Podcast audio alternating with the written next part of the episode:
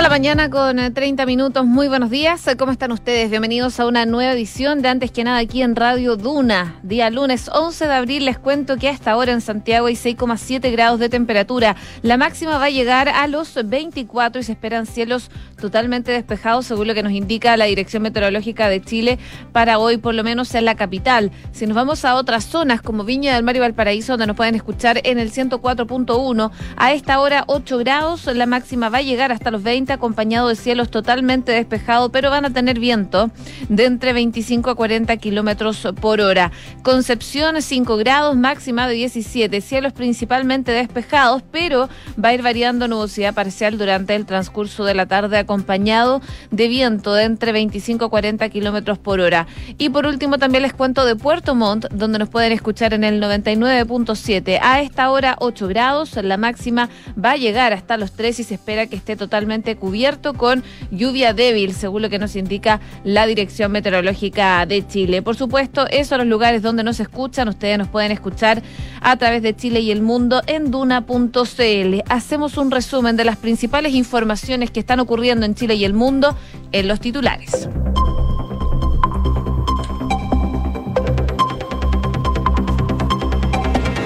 Presidente Gabriel Boric realizó un balance a un mes de la instalación de su gobierno, donde dijo que despegaron con turbulencias. El mandatario hizo un llamado a sus ministros a analizar las razones de estas turbulencias y mencionó que echarle la culpa al clima o al avión que les tocó no es, es insuficiente.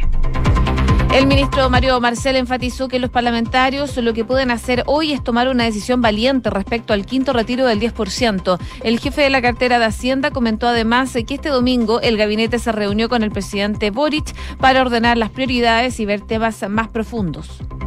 La titular de Desarrollo Social afirmó que el plan de apoyo económico del gobierno tendrá efectos ahora ya y durante el segundo semestre. Janet Vega aseguró que la iniciativa de 21 medidas impulsada por el gobierno de Gabriel Boric estará enfocada en reducir la inequidad existente en el país. Según la última encuesta Academ, un 51% de los consultados estaría de acuerdo con incorporar una tercera alternativa al plebiscito de salida de la nueva constitución. El sondeo reveló que un 38% votaría a favor de una eventual vía que plantea que el Congreso redacte una nueva constitución y posteriormente se plebiscite, mientras que el 32% de los votantes aprobaría y el 23% rechazaría. Por otra parte, la desaprobación del presidente Boric registra un alza de un 21% en un mes. El gobierno confirmó que se abrirán los pasos fronterizos terrestres a partir del primero de mayo. El Ministerio de Salud anunció el martes la medida este martes la vas a anunciar y que van a ser específicas desde el punto de vista sanitario. El Instituto Nacional del Deporte confirmó la cancelación del show de Metallica en el Estadio Nacional. El organismo descartó la utilización del Coliseo Ñuñoíno para dicho evento tras retrasos en obras de proyecto Parque Estadio Nacional. En noticias internacionales, Emmanuel Macron ganó en la primera vuelta presidencial y se enfrenta a Marine Le Pen en el balotaje del 24 de abril. El mandatario se impuso con un 27,41% a la candidata de ultraderecha, que reunió el 24,03% de apoyo. Apenas se conocieron los primeros resultados, recibió el apoyo de los candidatos de derecha, ecologistas, socialistas y comunistas para la segunda vuelta. López Obrador seguirá la presidencia de México tras un referéndum con baja participación. Según el conteo rápido del Instituto Nacional Electoral, entre el 90,3 y 91,9% de los electores votaron a favor de que el mandatario siga en la presidencia frente al rango de 6,4% a 7,8% que apoyaron revocarle el mandato por pérdida de confianza. Josep Borrell afirmó que las tropas del Kremlin se preparan para un nuevo ataque en el Donbass. El alto representante de la Unión Europea dijo que Rusia está nuevamente agrupando las fuerzas en el este de Ucrania para una nueva ofensiva. Y en el deporte, Unión Española logró una importante remontada 2 a 1 ante Colo Colo en el Estadio Santa Laura y se le sumó como líder del campeonato nacional. Ambos empatados con 17 puntos en la tabla de posiciones. Ahora los salvos empiezan a pensar en el duelo del miércoles contra Alianza Lima por la Copa Libertadores, en tanto que Unión Española va a visitar el viernes a La Serena en el eh, torneo local. 6 de la mañana con 35 minutos. Comenzamos la mañana informados en Antes que nada con Josefina Stavrakopoulos. Y ayer el presidente Gabriel Boric lideró una reunión de trabajo con su gabinete para acordar los puntos, las propuestas de la gira nacional Chile Apoya, así también abordar los primeros días de gobierno, ya este primer mes. Al llegar a la casona compañía en el barrio Yungay, esto es la comuna de Santiago. El mandatario señaló que ya se cumple un mes y que es importante hacer un balance de este primer mes y desplegarse en terreno en todo el territorio nacional. En esa misma línea, la vocera de gobierno, Camila Vallejo, sostuvo eh, que era un encuentro, el primer encuentro del gobierno y que van a hacer un balance de las cuatro primeras semanas de la instalación. Y luego dice eh, en la previa, en todo caso, de esta reunión, que iban a proyectar lo que queda de trabajo para el mes y probablemente un despliegue en regiones. Todo el balance tiene que ver con evaluaciones tanto positivas como autocríticas eh, de estas cuatro semanas principalmente. Y tras la cita, que se extendió por más de dos horas, eh, la ministra Vallejo se refirió a los puntos abordados y realizó una autocrítica. Dijo, porque evidentemente ha sido un proceso de instalación dificultoso, hemos tenido algunos problemas que hemos ido enfrentando y que por cierto da cuenta de que no basta con decir que somos un gobierno nuevo, un gobierno que se instala desde cero, sino que también requiere reconocer que podemos hacerlo mucho mejor. Y eso, dice, ha sido parte de la discusión, evidentemente, que se necesitan reforzar los equipos, de cuidar mucho también las eh, posiciones que tienen y reforzar la cohesión y el trabajo que están desarrollando, es lo que decía la ministra Vallejo. Así también destacó los primeros avances del gobierno. Dice que en primer lugar la adhesión del acuerdo de Escazú es un compromiso que tienen con la ciudadanía, con los movimientos medioambientales que hicieron durante la campaña. La urgencia a la ley para una vida libre de violencias a las mujeres, hemos avanzado en el levantamiento de querellas por ley de seguridad Interior, la constitución eh, de un plan de reparación de pymes que se viene eh, y que se vieron afectadas durante el estallido social también. Y por otra, por otra parte, digo, está el plan de recuperación inclusiva que abordaron en el encuentro los ministros y ministras y que consiste en enfrentar un alza en el costo de la vida y para impulsar la generación de empleos y alivios en el sector de rezagados, apoyar a quienes han eh, abandonado el mercado laboral para ejercer labores de cuidado y así revertir también las dificultades que ha dejado esta pandemia. Respecto a los primeros acuerdos, la ministra Vallejo detalló que parte del eh, ministro de Transporte eh, el martes ya se va a regiones pero se va a desplegar todos y todos quienes estén en regiones eh, para hablar de este plan y escuchar a la ciudadanía. También para poder constituir los gabinetes regionales, reuniones con los gobernadores, delegados presidenciales, entre otros. Recordemos que el pasado 7 de abril el gobierno presentó ya los principales ejes del plan que incluyen el congelamiento de tarifas del transporte público, la contención del precio del combustible, la extensión del IFE hasta septiembre, el IFE de amplia cobertura, elevar el salario mínimo, subsidio Protege y apoyo a las pymes. Es parte de este plan eh, Chile Apoya que dio a conocer el gobierno la semana pasada y que buscan desplegar durante los próximos días, pero también esta reunión que tuvo el presidente Gabriel Boric fue también para poder analizar lo que ha sido los primeros meses de gobierno, hacer una autocrítica y también se le prestó apoyo a la ministra Isquia tras los episodios bastante complicados que tuvo la semana pasada cuando en una comisión de la Cámara de Diputados em, culpó al gobierno anterior de haber escondido un avión de migrantes que se supone que se iba fuera del país, que retornó con todos los migrantes y esa información resultó ser totalmente falsa. 6 de la mañana con 39 minutos. Estás en Antes que nada con Josefina Stavrakopoulos. Duna 89.7. En otras informaciones también se conocieron los resultados de una nueva versión de la encuesta Plaza Pública CADEM, la cual reveló que el 51% de los consultados estaría de acuerdo con la incorporación de una tercera alternativa para el plebiscito de salida. El sondeo dio a conocer que si prospera este eventual escenario que plantea que el Congreso redacte una nueva constitución y posteriormente se plebiscite, un 38% se inclinaría por esta vía, mientras que el 32% de los votantes aprobaría y el 23% rechazaría. En el mismo contexto que enfrentará nuestro país en septiembre próximo, se mantiene la diferencia existente en eh, a favor de la intención de votar rechazo en el plebiscito de salida con un 44% respecto de quienes votarían apruebo, que está en un 39. Y en cuanto a las principales razones para aprobar, los consultados se inclinaron por la necesidad de cambiar eh, profundamente la Carta Fundamental, que dicen que actualmente está obsoleta, con leyes retrógradas, que nació en dictadura y que estaría cumpliendo con demandas sociales y de igualdad. Por otra parte, entre los motivos para rechazar el texto está el desacuerdo con las propuestas en general, la desconfianza en los constituyentes y que no se discutirían temas importantes o de interés ciudadano. A la vez, el 56% de quienes están indecisos se debe al desconocimiento a que están informados o que o no entienden del tema. A su vez, la confianza en la Convención Constitucional consignó un leve aumento de dos puntos porcentuales en comparación a la semana pasada, llegó al 46%, y en tanto la desconfianza bajó tres puntos, quedando en 52%.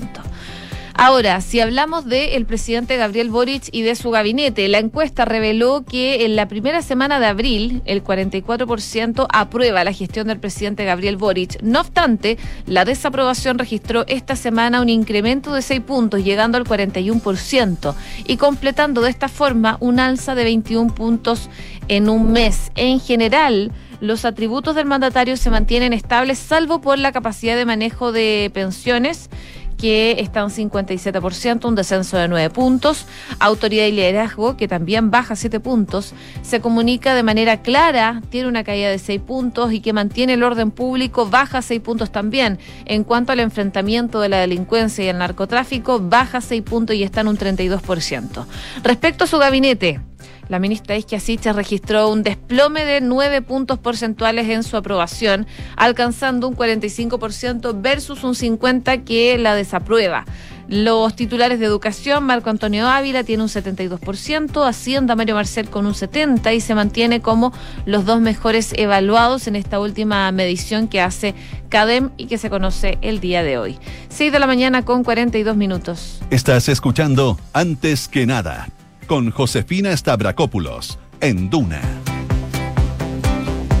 Y a propósito de la convención, un intenso debate se prevé para el día de hoy en el Pleno, en el que se van a revisar un nuevo informe de la Comisión de Sistema de Justicia, órganos autónomos de control y reforma constitucional. En ese marco, los constituyentes anticipan que la sesión va a estar marcada por la revisión de los nuevos artículos de la justicia indígena. La comisión cambió el nombre del sistema jurídico indígena a sistemas de justicia indígena y se introdujo también un artículo 24 bis que le da la opción de escoger el sistema judicial el que quiera acudir, que sería uno de los más discutidos hoy y que según eh, los constituyentes no alcanzaría los dos tercios de ser aprobado. Para Mauricio Daza, la de, de, Independientes por una nueva constitución, uno de los artículos que tendrá más dificultades es el de los límites de justicia indígena. Va a ser un tema que sin duda va a generar un intenso debate, decía el convencional. La comisión aprobó una norma la cual dispone que solo se aplicará los conflictos entre miembros de una misma comunidad y quienes en todo evento tienen el derecho a optar por someterlo al sistema nacional de justicia. El constituyente de pueblos originarios, Luis Jiménez, eh, comentó que eh, no hay los dos tercios para el tema de derechos a opción y que sea una justicia solo para pueblos originarios. Eso va a quedar regulado a la ley. Eh, pienso que no es una mala opción, decía este constitucional.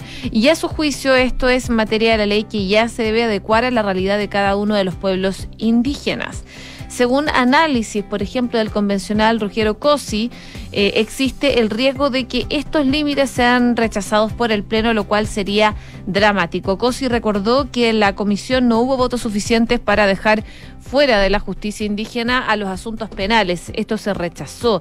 Y eh, es problemático, dice, porque frente a un mismo delito podrían existir penas diferentes e incluso abriría un espacio a la impunidad para delincuentes que pertenezcan a una etnia indígena. Si eso lo llevamos a la macrozona sur, lo que tendremos es a narcotraficantes, ladrones de madera y terroristas que no serán juzgados o recibirán penas ridículas. Nadie con sentido común en un pueblo mapuche quiere eso, pero desgraciadamente algunos escaños reservados y movimientos sociales buscan favorecer los intereses de quienes recurren a la violencia y el crimen organizado, sobre todo en la macrozona sur. Algo que descarta en todo caso el convencional Jiménez, quien asegura que los aymaras creen que los atentados incendiarios, homicidios y violaciones deben estar en manos de la justicia ordinaria. Bueno, la otra modificación que se conocerá en esta materia es el artículo 24, que despierta mayores consensos y se espera que se apruebe la jornada de hoy en el Pleno. Eso refiere al recurso de revisión ante la Corte Suprema de resoluciones a la justicia indígena. Según lo que explica el convencional Jiménez, con el eh, recurso si se llegó a un amplio acuerdo, dada la unidad de jurisdicción que se garantizó, en lo personal estaría por suscribir lo que eh, conozca la Corte Suprema, aunque creo, dice, que podría haber sido la Corte Constitucional quien lo viera. Es necesario el recurso, esto eh, en esto dice hay más piso.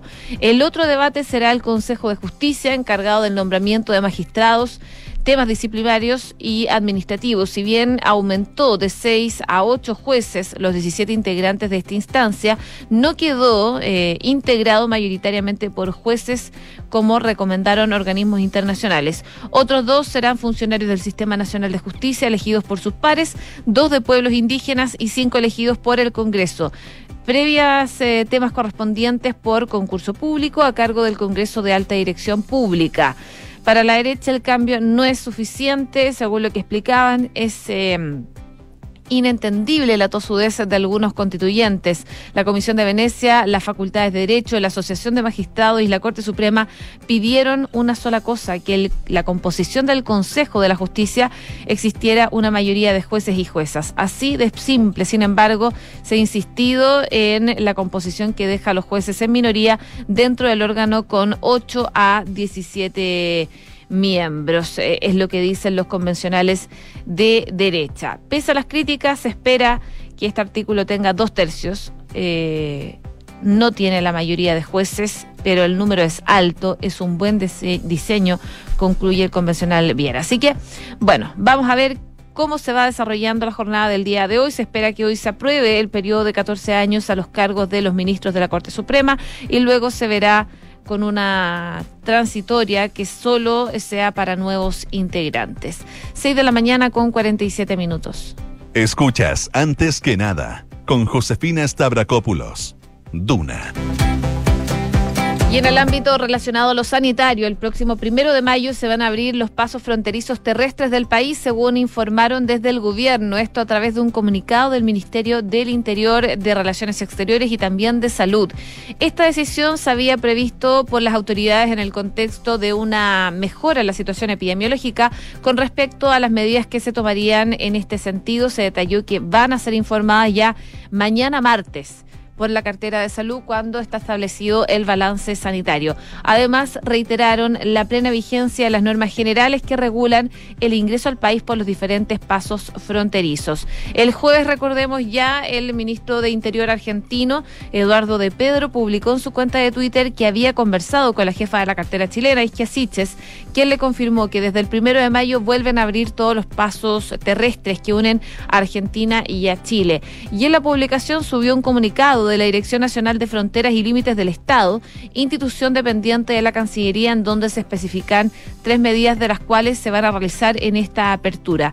El mismo documento fue compartido desde la cuenta de la Embajada de Argentina y en él se detalla que para cruzar al país se va a exigir la declaración obligatoria de viajeros y la exigencia de vacunación al ingreso. Además, se van a realizar exámenes PCR de forma aleatoria y también los test de antígenos. Sin embargo, el subsecretario de Salud Pública, Cristóbal Cuadrado, apuntó al ser consultado por CNN Chile que para entonces no habrá ninguna información oficial por parte del Ministerio de Salud y otros organismos relacionados con la decisión de la apertura de frontera y que en ese momento iba a ser informado oportunamente la ciudadanía. Así que se espera que mañana se tenga más información al respecto en este balance sanitario que hacen las autoridades de salud desde la semana pasada. Y a propósito del ámbito sanitario, el MinSal difundió en su página web el calendario de vacunación para esta semana a fin de poder continuar con el proceso de inmunización masiva a la población. Así, de acuerdo al informado por la cartera, esta semana continúa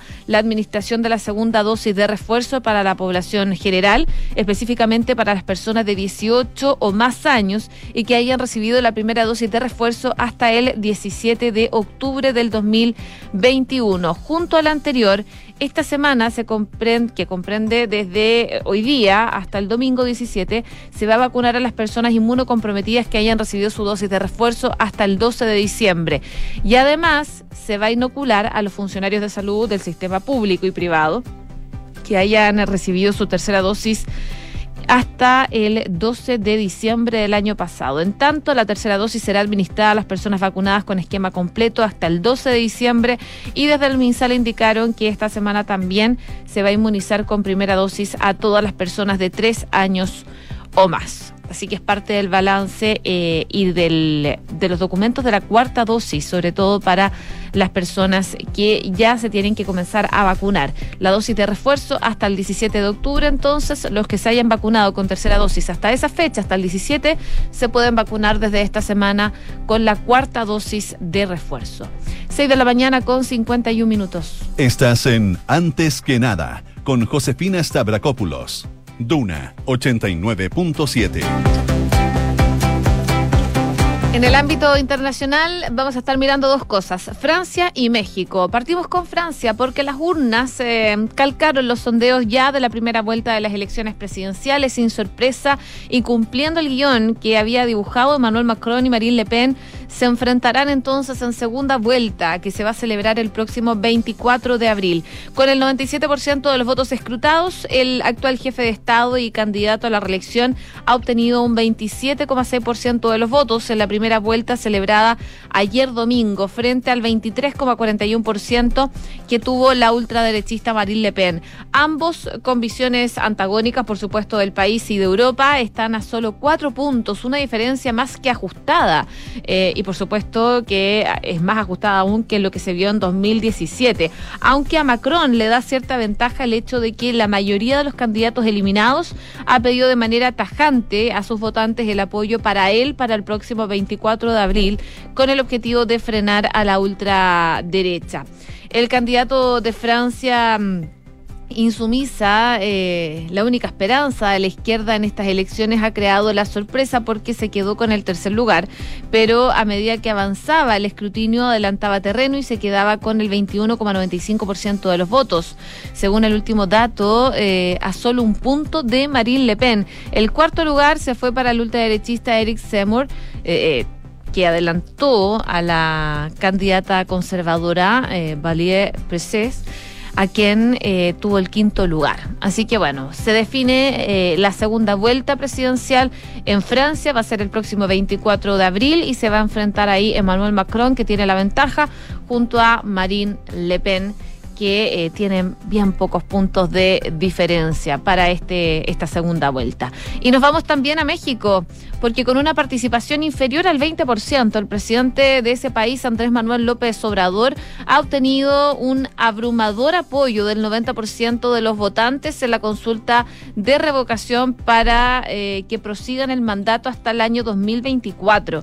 Entre un 90,3 y un 91,9% de, los electores eh, que han acudido a las urnas han votado a favor de que el presidente continúe en su cargo los tres años que le restan de mandato, mientras que entre un 6,4 y un 7,8 ha preferido la, la revocación según lo que se informa desde el INE. La participación eh, ha estado entre el 17 y el 18,2% de los electores, una cifra muy lejana al 40% necesario para que la consulta sea vinculante, de acuerdo a los datos preliminares. La baja participación constituye, según algunos analistas, un revés político para López Obrador y un respaldo a los partidos de oposición, a pesar de que por parte del partido del presidente Movimiento Regeneración Nacional, el Morena, ha habido celebración. 6 de la mañana con 54 minutos. Cifras, mercados, empresas. Las principales noticias económicas están en Antes que nada.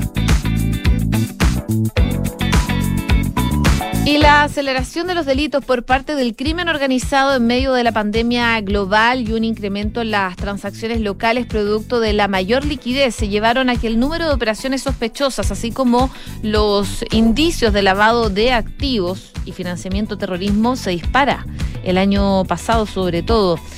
El incremento de estos eh, envíos se explica, dice el informe de la Unidad de Análisis Financiero, eh, por el mayor reporte de los bancos. Da cuenta que durante el periodo del 2021, el envío de reportes de operaciones sospechosas ascendió a 9.738, un alza de un 57% respecto al año anterior, según lo que eh, indica este análisis. Así que dice que eh, el alza de 57% no solo se explica por la tendencia creciente de personas naturales y jurídicas inscritas en el registro de entidades de reportes de la UAF, eh, sino también por la mayor reportabilidad de los bancos y del sector eh, financiero y el aumento de las transacciones, según lo que se destaca el día de hoy. Y por último, también eh, contarles del ministro de Hacienda, Mario Marcel, que ante la incertidumbre económica que se está viviendo, él dice respecto a la nueva constitución, yo les digo que esperen el texto final.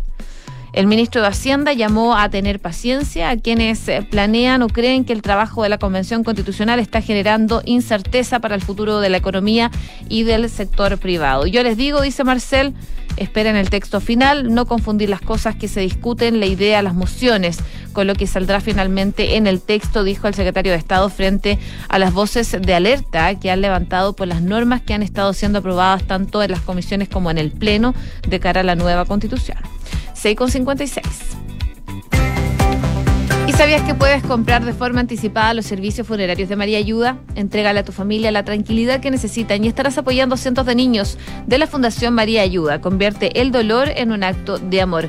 Cotiza y compra en www.funerariamariaayuda.cl. ¿Y te gustaría reordenar y consolidar tus cuentas en una sola cuota mensual? Con el crédito de consumo de Banco Consorcio es posible. Simula y solicita tu crédito de consumo en bancoconsorcio.cl. El IVAP promueve la independencia de las personas mayores con servicios a domicilios de compañía y apoyo que incluye actividad física y cognitiva. Visita www.livap.cl. Nos vamos bien a continuación, Duna en punto junto a Rodrigo Álvarez. Sigan en la compañía de Radio Duna.